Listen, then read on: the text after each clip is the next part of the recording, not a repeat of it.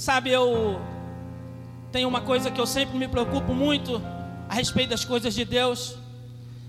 E eu aprendi com esses anos todos, que eu converti com oito anos de idade. Os irmãos podem descansar os dedos. Obrigado pela ajuda. Eu me converti mais ou menos em 1982. Alguns aqui não eram nem nascidos, né? Mas sabe, eu tenho aprendido muito a me preocupar com as coisas que é vontade de Deus. Em todas as minhas orações, eu sempre é, busco entender o que é a vontade de Deus, qual o desejo de Deus. Porque você sabe, nós éramos perdidos e fomos achados. Quantos pode dizer amém?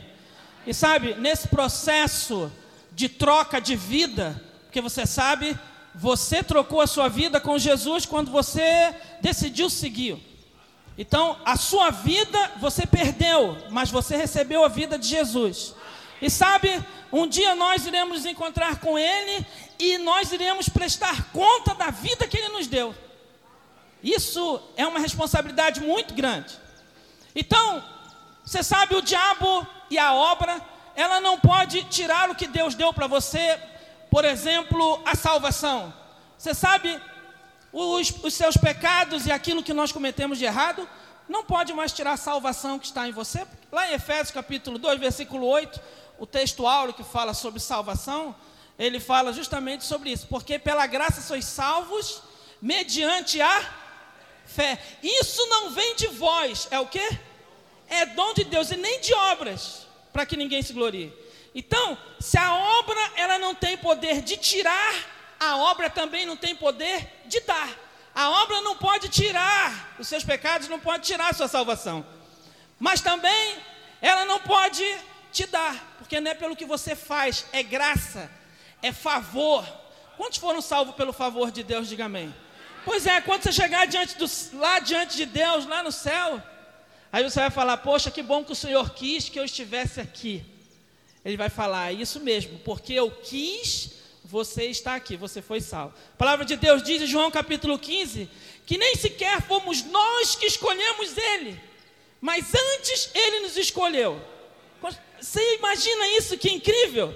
Né? Muitas vezes a gente, os casados aqui, quando você vai casar, você vai conhecer a esposa, né, a futura esposa, aí você vai ver um monte, ou é para ser pelo menos assim, né, encarar um monte de detalhes e tudo mais e tal, até você dizer o sim, não, é, é realmente é a pessoa. Pois é, a Bíblia diz que Deus nos amou quando nós ainda estava no delito do pecado.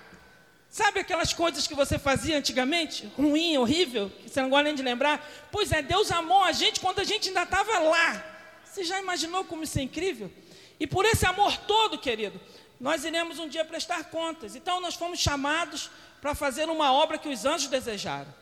Eu louvo a, vida, louvo a Deus pela vida de vocês aqui né, é, é, nessa cidade, né?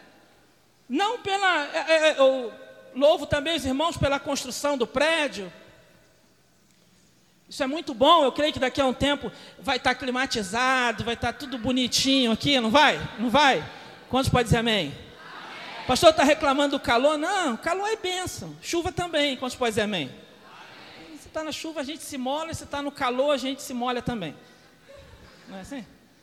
Então, mas o maior louvor nós vamos receber diante de Deus por ter feito a obra dele. A obra dele não é prédio, apesar de que isso aqui é muito bom. Mas ninguém vai chegar no céu e vai dizer que assim, nossa, você vai, o prédio que vocês construíram lá em Piaçu, está aqui que glória que vocês vão fazer, e vão fazer muitos. Eu acredito que o Renato, o pastor Renato, que vocês vão abrir igrejas em outros lugares aqui. Mas sabe, a maior glória vai ser pelas vidas. É vida que Deus se importa. E eu acredito que esse prédio vai encher de muitas e muitas e dezenas e centenas e de milhares de vidas. E para nós fazermos isso, você acredite, o diabo, o próprio Jesus disse em Mateus 16, que as portas do inferno não prevalecem contra a igreja. Mas sabe, o diabo vai fazer de tudo para tentar atrapalhar o máximo possível. O máximo possível. Eu queria falar um pouco nessa tarde sobre é, é, sectarismo. Nós estamos falando sobre unidade, poder da unidade e o diabo ele tem sempre as suas artimanhas para tentar fazer você fracassar. Deixa eu dizer uma coisa: existe a obra local, existe a obra de Deus no mundo inteiro. Quantos podem dizer amém? Então a obra de Deus está sendo feita na China, no Japão, na Ucrânia, na Rússia, na Europa e em outros lugares. Existe a obra de Deus local, e essa obra específica, digamos aqui em Piaçu, mas existe, além da obra de Deus, da Igreja Batista aqui em Piaçu, existe a obra que Deus faz em você. E é interessante que Deus faz a obra em nós e através de nós. Quantos podem dizer amém? Então repita comigo assim: Deus faz, Deus faz a obra em mim e através de mim. E é interessante que muitos irmãos acham desculpas, se escusam, dizendo que assim, não, eu vou primeiro deixar algumas coisas, porque eu ainda tenho, eu, eu ainda tenho algumas vontades, irmão, pastor, então eu vou deixar algumas coisas para que eu faça a obra de Deus melhor. Deixa eu dizer uma coisa: isso é uma mentira do diabo. Você não se sente bem para fazer a obra de Deus, você faz a obra de Deus e vai se sentindo bem. É assim que se faz. Então, quando você vai ver o, o, o, processo do ministério de Jesus, quando ele começou, você lembra que ele foi batizado lá nas águas por João Batista? Você lembra? Você sabe, Jesus não tinha curado ninguém, nem tinha começado a pregar. Mas do alto ele ouviu uma voz que dizia o quê? Esse é meu filho amado, em quem eu tenho todo o meu prazer. Sabe, Deus já tinha prazer em Jesus antes de ele ter feito algo. Então eu preciso que você entenda o seguinte: que Deus já tem prazer em você. Deus ele já ama você. Sabe? E esse amor é tão grande que ele morreu e salvou você. Mas agora existe uma recompensa. Uma recompensa para aqueles que vão a, a, vão seguir Jesus, ou seja, vão agora renunciar à sua vida para seguir o caminho de Deus. E o diabo então ele vai tentar sectarizar a igreja, a célula. Ele vai tentar dividir ele vai tentar isolar, ele vai tentar separar. E isso é uma coisa que infelizmente acontece em todo lugar. Mas é preciso que nós, como igreja, venhamos a discernir a obra do diabo, a voz do diabo, a ação do diabo, porque o diabo ele é experiente, né? Como cantou lá o Raul Seixas, né? Ele vive aqui há mais de 10 anos atrás e não há nada nesse mundo que ele não saiba demais. Então, a arma dele é tentar de, em vez de, ele, como ele não consegue prevalecer, ele tenta então retardar a obra da igreja. Então ele vai tentar retardar a obra da igreja, atacando quem? Aqueles que fazem a obra de Deus acontecer. Então ele vai tentar gerar opiniões. Tome muito cuidado, porque hoje nós vivemos no tempo da internet. A internet ampliou a opinião. Então hoje todos têm opinião sobre tudo. Nós vivemos num tempo que basta você ler um, um artigozinho na internet e a pessoa já tem opinião sobre alguma coisa, formada sobre alguma coisa. Então, com essa arma, o diabo tenta fazer com que muitos dos irmãos tenham as suas próprias opiniões. E hoje você sabe, existem centenas de, de, de, pastores pregando na internet e tudo mais, e muitos pregam o que bem acham melhor, e ensinam o povo o que bem acham melhor. Isso gera opinião. Quando gera uma opinião, uma opinião a respeito de alguma coisa, o pastor John Richard ontem falou aqui que nós podemos ter opiniões diferentes no que diz respeito, no que tange as coisas naturais dessa vida. Então, a respeito de, de política, né, a respeito de futebol, a respeito de outras coisas, é verdade. Mas a respeito das coisas de Deus, nós devemos estar alinhados e beber da fonte aonde nós nos congregamos, aonde nós estamos. Quantos podem dizer amém? Sabe qual é para você o melhor pastor de Piaçu? Sabe qual é para você o melhor pastor do estado do Espírito Santo? Pastor Renato, eu só não sei o sobrenome dele. Alguém me ajuda aí? Montserrat? É isso?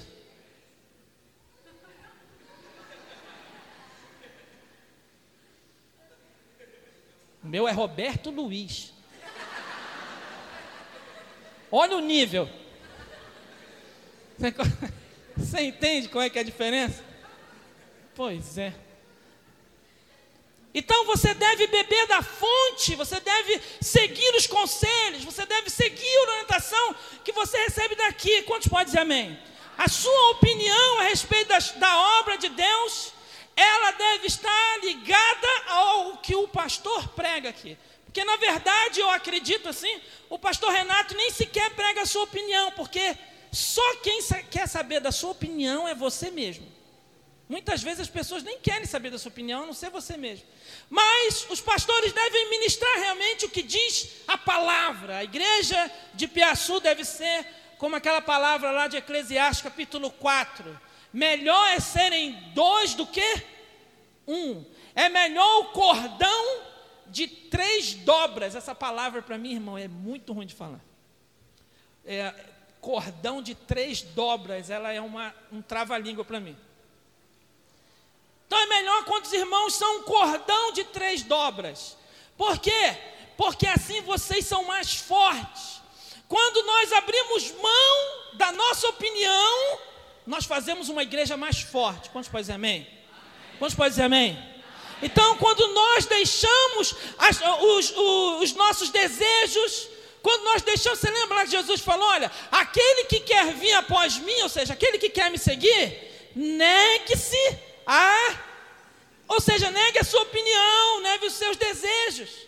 Quando nós fazemos isso, nós temos uma igreja menos fragmentada e somos uma igreja mais unida. Então, esse partidarismo, eu, eu fui convidado para pregar uma igreja aí, me desviei, me, me desviei do convite. Por quê? Porque dentro da igreja, quando eu fui contar, quando eu fui saber como era a igreja, John Richard, o irmão me falou que assim, não, porque lá na nossa igreja é o seguinte: lá na nossa igreja tem três grupos. Tem o grupo dos tradicionais que gostam dos cultos que tem coral. Tem os, os grupos de comunidade que gostam daquelas músicas do, do, do do Fernandinho e tudo mais. E tem o outro que é o grupo mais calmo, que gosta de cantar é, música da harpa. Aí eu, pergunto, aí eu fiquei pensando assim: eu vou pregar para quem naquele lugar? São três igrejas numa? Isso eu nunca tinha visto no meu lugar. Mas eu digo para você: quanto mais você for unido com o seu pastor, mais você vai ser usado. Deus não usa as pessoas pela sua eloquência. Deus não usa as pessoas pelo conhecimento, o acúmulo de informação acadêmica que a pessoa tem.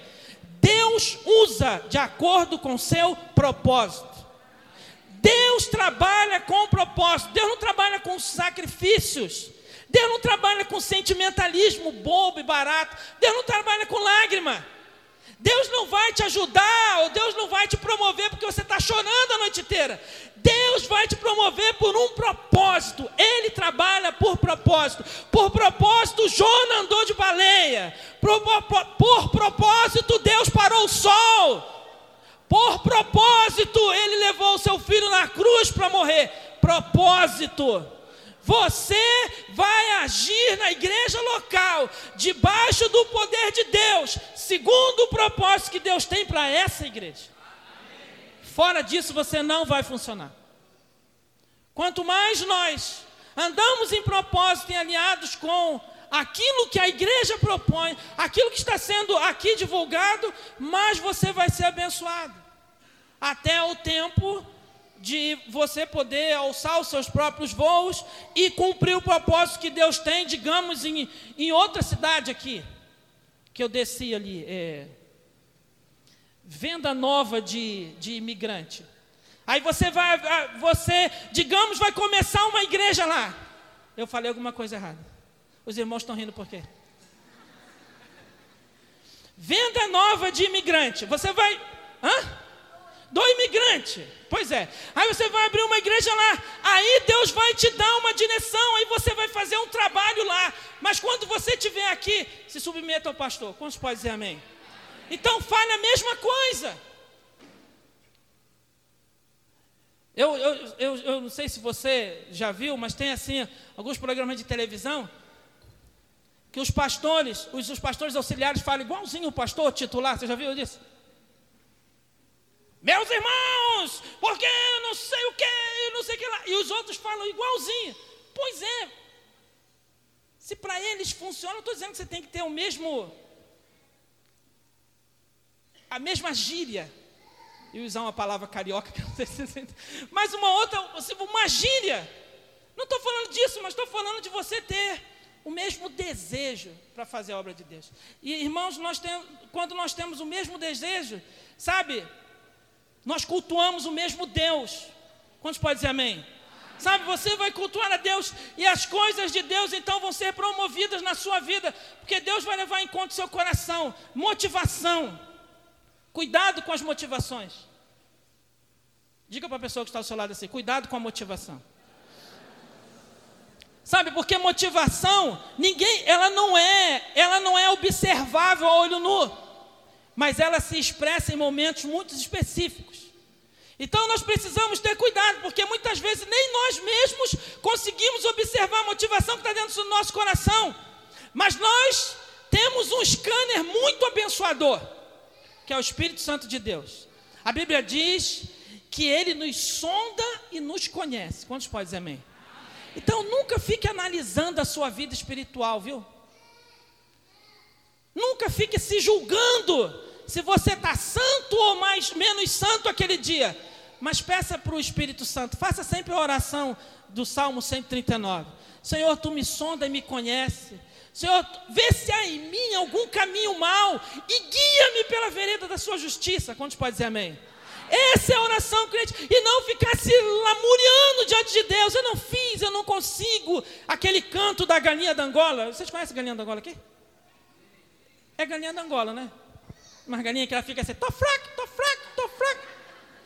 Você já viu esse dessa galinha? Pois é, não fique se lamuriando. Mas a própria palavra de Deus diz que na sua fraqueza, Deus aperfeiçoa a força dele. Porque quando você diz que é fraco, é na verdade que você é forte. Forte é aquele que deixou as suas forças para usar a força, a força de Deus. Quantos podem dizer amém? Segundo, segundo lugar, muitas pessoas às vezes acham que são dono de algum mover. Então, ah, aquele não segue comigo, aquela pessoa não anda conosco, tudo mais. Deixa eu dizer uma coisa para você aqui. Sabe, Deus tem uma palavra para vocês aqui, e Deus tem uma palavra para outra igreja aqui, assembleia, quadrangular, não sei o que. O que importa para você no momento é a visão que Deus tem para vocês aqui. Quantos podem dizer amém? Então nunca se mire ou se esmere. Essa igreja não precisa ser maior e nem melhor do que nenhuma igreja em Piaçu. Essa igreja só precisa ser aquilo que Deus quer que essa igreja seja. Porque se vocês forem aquilo que Deus quer que vocês sejam, há louvor para vocês quando chegar diante de Deus. Há louvor para vocês quando vocês entrarem às portas celestiais. Aí lá vai haver louvor. O que importa é nós recebermos o louvor quando nós chegarmos lá.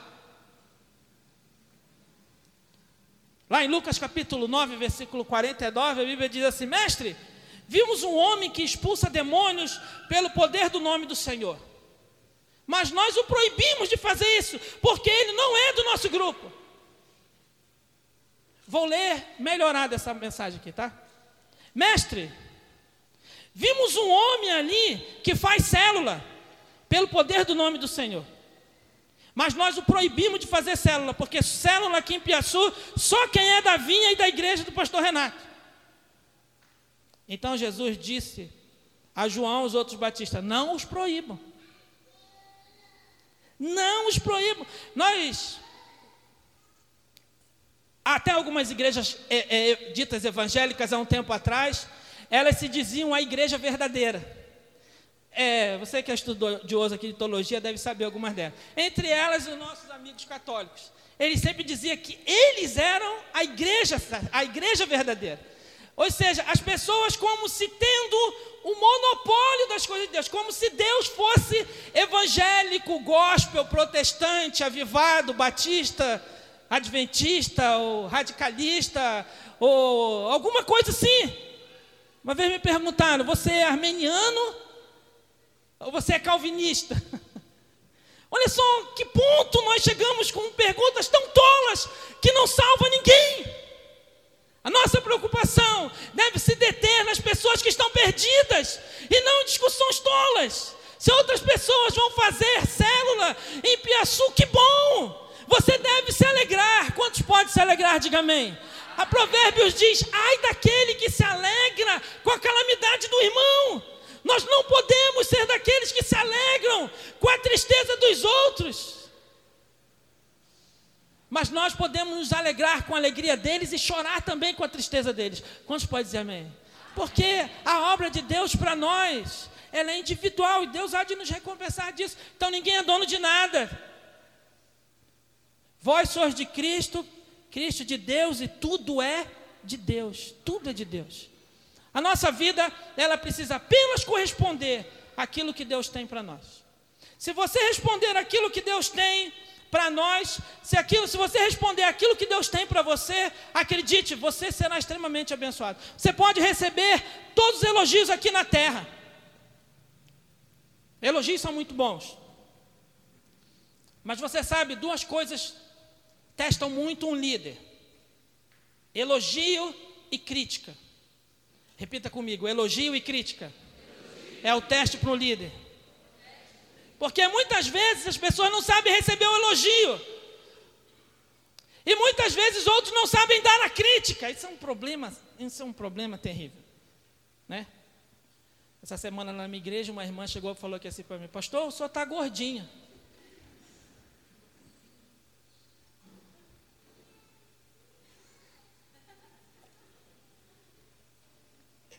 Mas ela falou assim com mais sutileza, tá entendendo?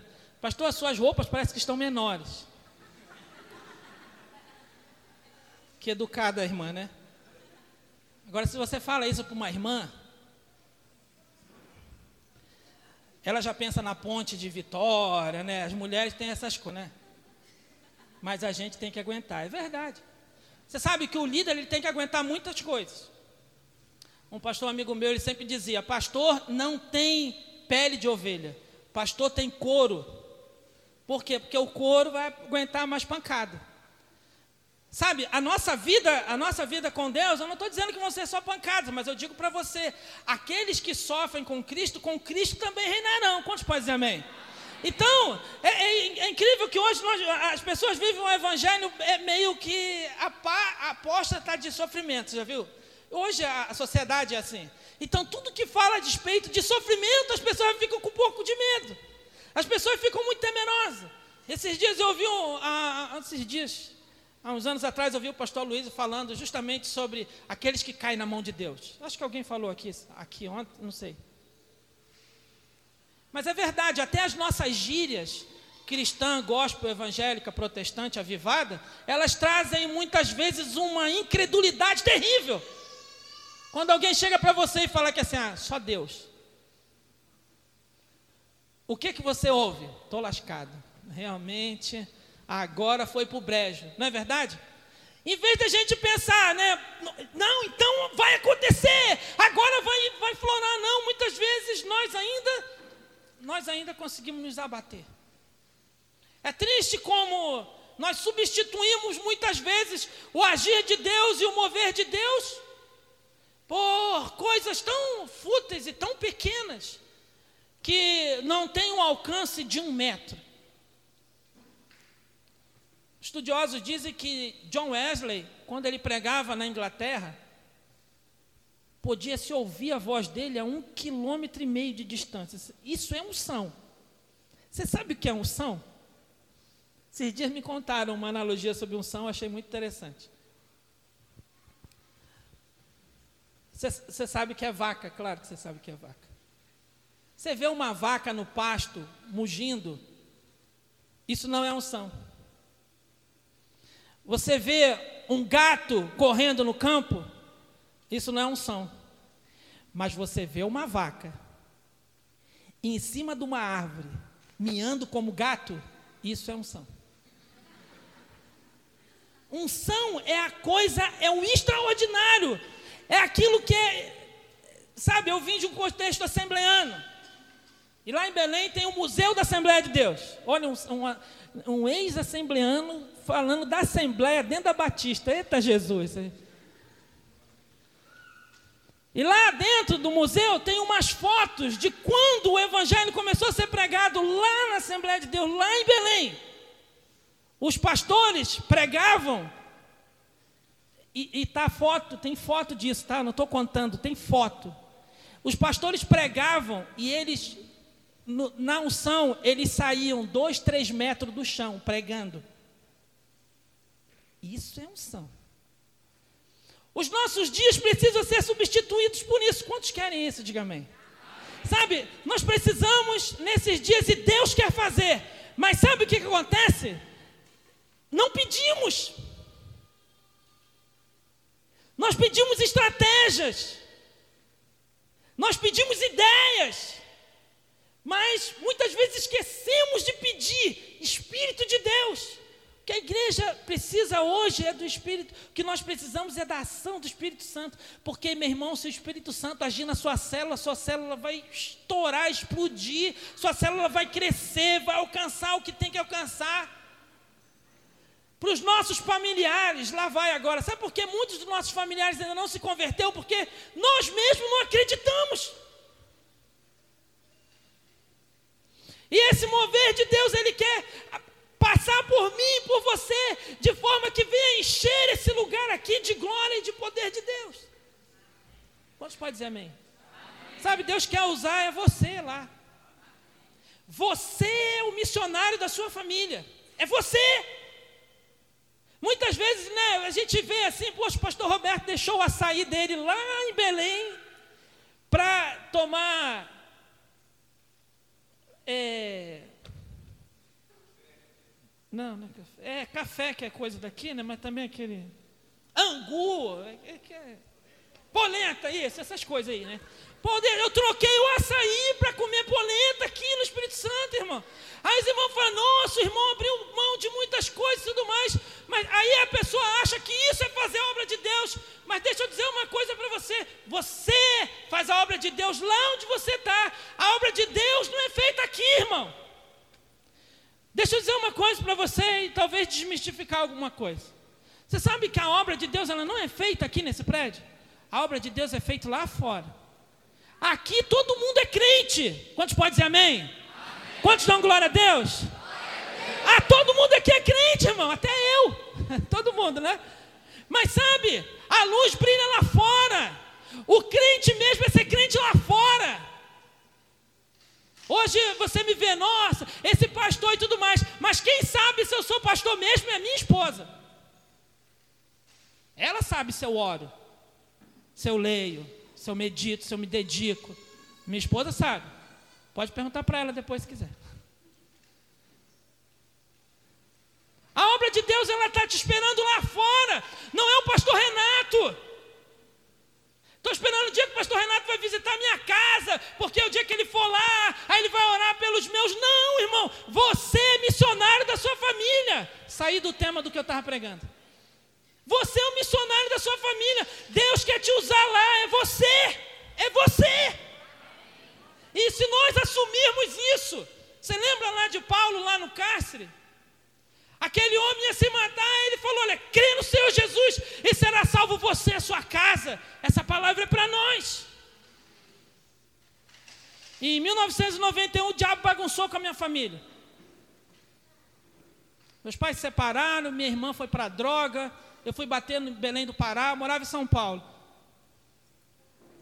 Sabe, muitos passaram anos, mas eu acreditei que Deus, tinha um plano na minha família. E Deus foi trazendo cada um deles de volta. Cada um deles de volta. Hoje meu pai é pastor. Hoje meu pai é pastor. E sabe, eu digo isso porque porque você não tem ideia do que eu sofri na, na mão da minha madrasta. Eu já disse e eu sempre digo isso. A minha madrasta foi uma das maiores, uma das pessoas, uma das piores pessoas que eu conheci na minha vida. Se Deus salvou a minha madrasta, Ele salva qualquer pessoa nesse país. Não, Deus amou a minha madrasta, irmão. Deus amou a minha madrasta. Você, olha, é assim. É, não, é muito amor, você não tem ideia. A gente às vezes não conhece o amor de Deus assim. Eu não, eu não vou dizer que conheci o amor de Deus a, a respeito de mim, mas da minha madrasta. Porque quando eu soube que Deus amava a minha madrasta, e a minha madrasta hoje é uma mulher de Deus, ela me chama até de filho. E me dá dinheiro. Você acredita nisso? É. Mas eu morava com ela, os filhos dela tinham roupa, eu não tinha. Os filhos dela se serviam na panela, eu era servida, não podia tirar a comida. O sabonete era escondido.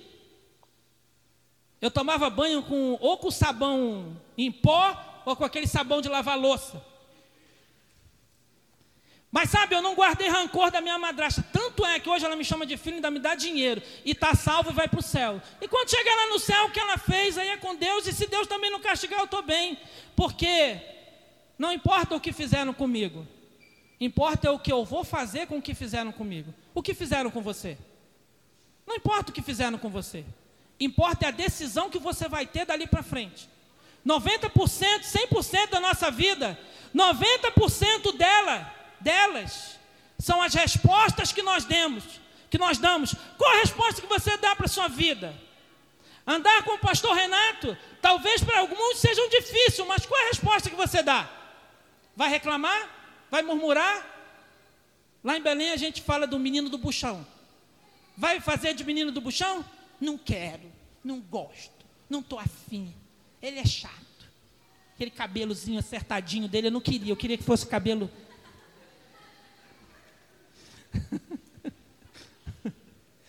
Ande unidade com as pessoas. Olha, unidade é um teste para a sua carne, viu? Se submeter, quando fala de submissão, as mulheres chegam a dar aquele empina o cabelo, né? Submissão. Mas sabe, submissão é um teste abençoado para você, mulher. Submissão também é um teste abençoado para você, homem. Quantos homens digam amém? amém? Seja submisso. Homem, quando a gente fala de submissão, ele pensa logo em patrão, ou gente mandando. Mas eu digo para você, se submeter, muito, submeter é deixar também a sua opinião de fora. Lá em, na igreja de, de Corinto, existia um problema muito sério lá. Existia um rapazinho chamado Apolo. Os historiadores dizem que Apolo era aquele pregador de, de multidão, sabe? Aquele cara carismático. Ele era aquele cara carismático. E ele, todo mundo queria ouvir ele. E aí a igreja começou. Quem, quem era o pastor da igreja? Era Paulo. Paulo era o pastor da igreja. Só que aí começou. Não, eu gosto mais de Paulo. Não, eu gosto mais de Apolo. O teste na vida do líder é quando aparece um Apolo. Sabe, é muito fácil nós liderarmos lá na célula quando não tem ninguém como a gente. Eu toco, eu canto, eu prego, eu tiro oferta, eu batizo, eu ensino cursão, eu faço tudo. Mas aí quando chega alguém que, é, que faz igual eu, vai mandar eu parar.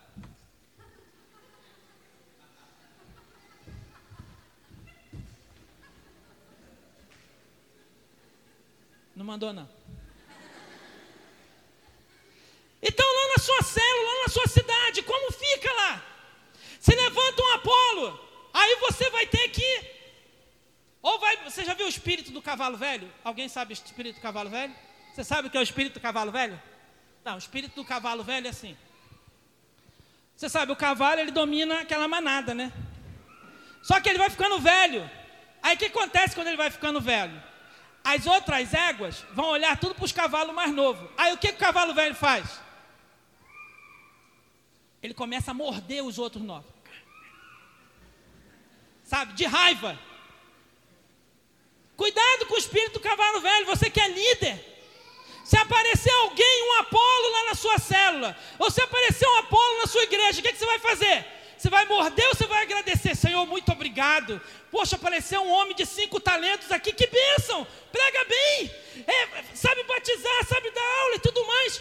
O que nós fazemos na nossa igreja, o que nós fazemos na nossa célula, nós nos alegramos ou nós puxamos o tapete dele? O que estava acontecendo lá em, com a igreja de Paulo, lá em Corinto, era isso. Existia um grupo, existiam divisões, mas você consegue andar com Paulo e você consegue submeter a Paulo, mesmo sabendo que tem um Apolo? A sua vida, ela vai ser expressão daquilo que você acredita. Se você acredita que Paulo, se você acredita que o pastor da sua igreja local, ele é realmente seu pastor, você vai se submeter, você vai se frutificar, você vai ser bênção e outros vão ser bênção com você. Quantos podem dizer amém? amém? É assim que vai funcionar. E uma igreja em célula nós temos, nós temos, pra, nós temos espaço para todos. Mas eu quero encerrar falando sobre uma situação muito típica que acontece também que é o isolamento. Sabe, quando se fala muito de unidade, quando se fala muito de estar junto, de submeter e tudo mais, o diabo sempre tenta nos nossos ouvidos. E aí, trazendo as questões de opinião e tudo mais, o diabo começa a jogar desgosto no coração do líder, do liderado. E muitas daquelas pessoas, aos poucos, eles começam a se isolar. E começam com coisas bobas. Falta uma reunião. Ou naquela reunião ele falava muito, ele já não fala mais, ele fica calado. No encontro da igreja, dos líderes, ele ria muito, ele já não ri mais. Ou quando alguém fala alguma coisa, ele dá uma risada de canto assim. Ou seja, ele começa a entrar numa linha de ação que o diabo usa como chamado isolamento. As pessoas começam a se distanciar das coisas de Deus, do convívio da igreja, das coisas da igreja, as pessoas começam a se isolar. É nesse isolamento que o diabo arma a arapuca para destruir a vida dele e para distanciá-lo da igreja de vez. Porque quando o isolamento vem acontecendo, ele vem acontecendo aos poucos, até que chega o triste momento que ele só está esperando alguém dar para ele o motivo. É triste isso. É triste quando nós temos na nossa equipe, é triste quando nós temos na liderança da igreja, é triste quando nós temos na célula Pessoas que só discordam, discordam, discordam, e elas já se cercaram de tanto argumento que elas estão só esperando alguém dar para ela a deixa para ela sair. E é pior ainda que quando ela sai, ela ainda põe a culpa nos outros. Foi o pastor. Saí porque me disseram aqui. Então deixa eu me antecipar um pouco a essa estratégia do diabo. Você sabe, em Apocalipse capítulo 5, a Bíblia diz que nós, que Jesus, ele é o leão da tribo de Judá. Quantos podem dizer amém? amém? Você sabe que o estandarte da tribo de Judá era um leão, que o próprio pai dele profetizou para ele. Então você sabe, lá na tribo, as tribos, quando elas se acampavam, cada uma das doze tribos tinha um estandarte. Mas o estandarte das quatro tribos que ficavam próximo ao tabernáculo, o estandarte deles era diferente, era maior. E o estandarte de Judá ficava próximo da entrada do tabernáculo. E o estandarte dele era o leão da tribo de Judá, aquele que despedaça. A Bíblia diz em Apocalipse, capítulo 5, versículo 5: Então um dos líderes me disse: Não chore, olhe, o leão da tribo de Judá, famoso descendente de rei Davi, conseguiu a vitória e pode quebrar os sete selos e os abrir. Então, a Bíblia diz que Jesus é esse leão da tribo de Judá. A Bíblia também diz agora que nós somos filhos de Deus. E como filhos de Deus, Jesus é o nosso irmão mais velho. Quantos podem dizer amém? E nós então somos esse leão também. Estudando a vida do leão, eu descobri algo muito interessante que eu quero repartir com você para encerrar. Você sabe que quando o pastor diz que vai encerrar, ele tem direito a falar cinco vezes que vai encerrar. Eu falei duas vezes que vou encerrar. Então você espera que geralmente tem mais umas três aí. Então eu falei a segunda, tá? Então, a segunda vez, encerrar. Você sabe, estudando a vida do leão, o leão ele sempre, ele sempre anda em bando, em grupo. Leão nunca anda sozinho. Se você viu aquele filme, o Lion King, o Rei Leão, você vai ver que leões não andam sozinhos, leando, leões andam em grupo. Eles caçam em grupo. Toda ele se isola, ele morre. Toda vez que um leão morre, ele morre porque ele estava sozinho. E sabe, leões, leões não podem ficar sozinhos. Porque quando nós ficamos sozinhos, nós não temos retaguarda. Quando nós estamos sozinhos, nós não temos quem nos cubra. Nós estamos fora de cobertura. E eu quero dizer para você: talvez o diabo tenha tentado encher o seu coração com, com palavras de isolamento. Ah, nunca, nunca levam em conta a minha opinião nessa igreja. Lá na sua igreja, estou falando da igreja, estou falando da igreja no Espírito Santo. Quantos podem dizer amém? Então, talvez lá na sua igreja não, não, não levam em conta o que eu falo, o que eu opino não, não, não é relevante. E sabe, essas coisas acabam nos desfalecendo o coração. Mas deixa eu dizer uma coisa para você. Timóteo estava num tempo muito difícil da igreja. E eu espero uma carta do meu pai. Imagine, Timóteo recebe a carta no tempo que ele está em muita dificuldade. Aí ele fala que assim, poxa, o apóstolo Paulo era o pai dele. Ele falou: Poxa, meu pai está escrevendo uma carta para mim, deve ser algo poderoso. Quando ele abre a carta lá, a segunda já, lá no segundo capítulo, diz assim: Sofre, pois, comigo as aflições de Cristo. Nossa, mas, mas pai, não tinha alguma coisa melhor? Ele dizia assim: Tem, procura apresentar-te a Deus como obreiro aprovado que não tem do que se envergonhar, mas que maneja bem a palavra da verdade. Tem uma chave nesse texto que eu quero dar para você. Nunca dependa da opinião dos outros para você ter sucesso. Nunca dependa da sua autoestima, da falácia de outros, do elogio de outros, para que você tenha, para que você tenha disposição para fazer as coisas de Deus mas procura apresentar-te a Deus como obreiro aprovado. Se você se apresentar a Deus e não a homens, eu não estou dizendo que você não deve se apresentar ao pastor da sua igreja. Eu estou dizendo que mais do que o pastor da sua igreja, você precisa se apresentar a Deus, porque se você se apresentar a Deus como aprovado, Deus vai te apresentar diante dos homens aprovado. Quando foram buscar o rei para substituir Saul. E quando Samuel entra lá na casa, quem é que estava lá? Eliabe. Assim, dois metros e não sei quanto de altura. A Bíblia diz que o cara era bonito. Olha para mim. Era bonito. Olha para mim. Era um cara bonito. Sabe? E Samuel olhou e falou: é, esse, esse é o rei. Mas sabe, nenhum deles eram, estava todo no Netflix, Facebook, Instagram, todos eles na internet. Mas sabe, tinha um garotinho que estava trabalhando.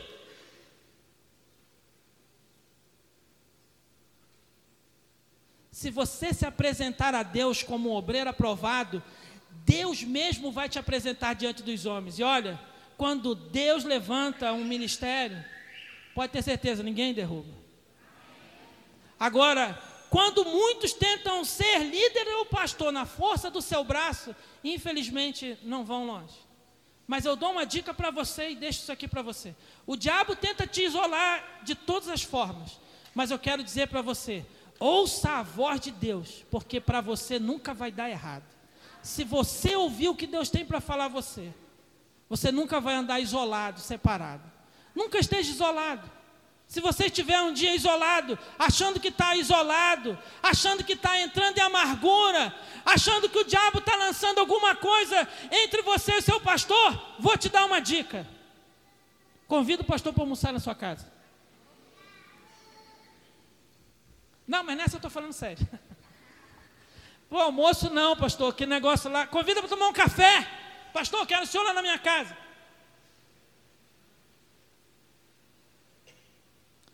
E para encerrar, eu quero dar a última, última dica para você. E eu queria que você ficasse em pé nessa tarde, em nome de Jesus. Eu quero orar com você. Como é que eu venço, pastor, essas amarguras, essas coisas no meu coração? Vou dizer como? Biblicamente. Abençoando essas pessoas. Ore por elas. Pastor, o senhor não sabe como é que é lá em casa. O senhor não sabe como eu, o que eu estou passando. O senhor não sabe do meu líder de cela, pastor, meu líder de cela, só Jesus na causa.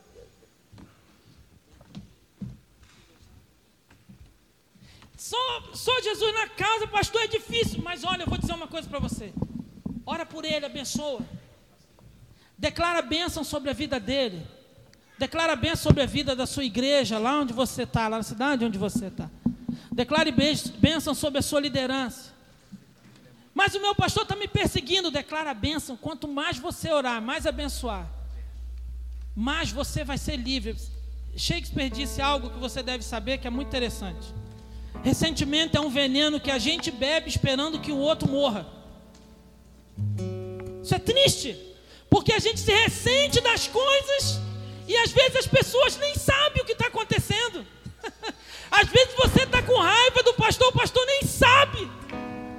O pastor está ali, o líder está ali, fazendo as coisas de Deus, orando por você, e ele nem sabe que você está chateado. Não se amargure. Aquele que milita na obra de Deus não se embaraça com coisas dessa vida. Quantos podem dizer amém? Não se, não se deixe embaraçar. Se você vê que tem muita coisa embaraçando, tentando deter, segurar você. Busque a sua liderança. Busque seu pastor, ora por mim.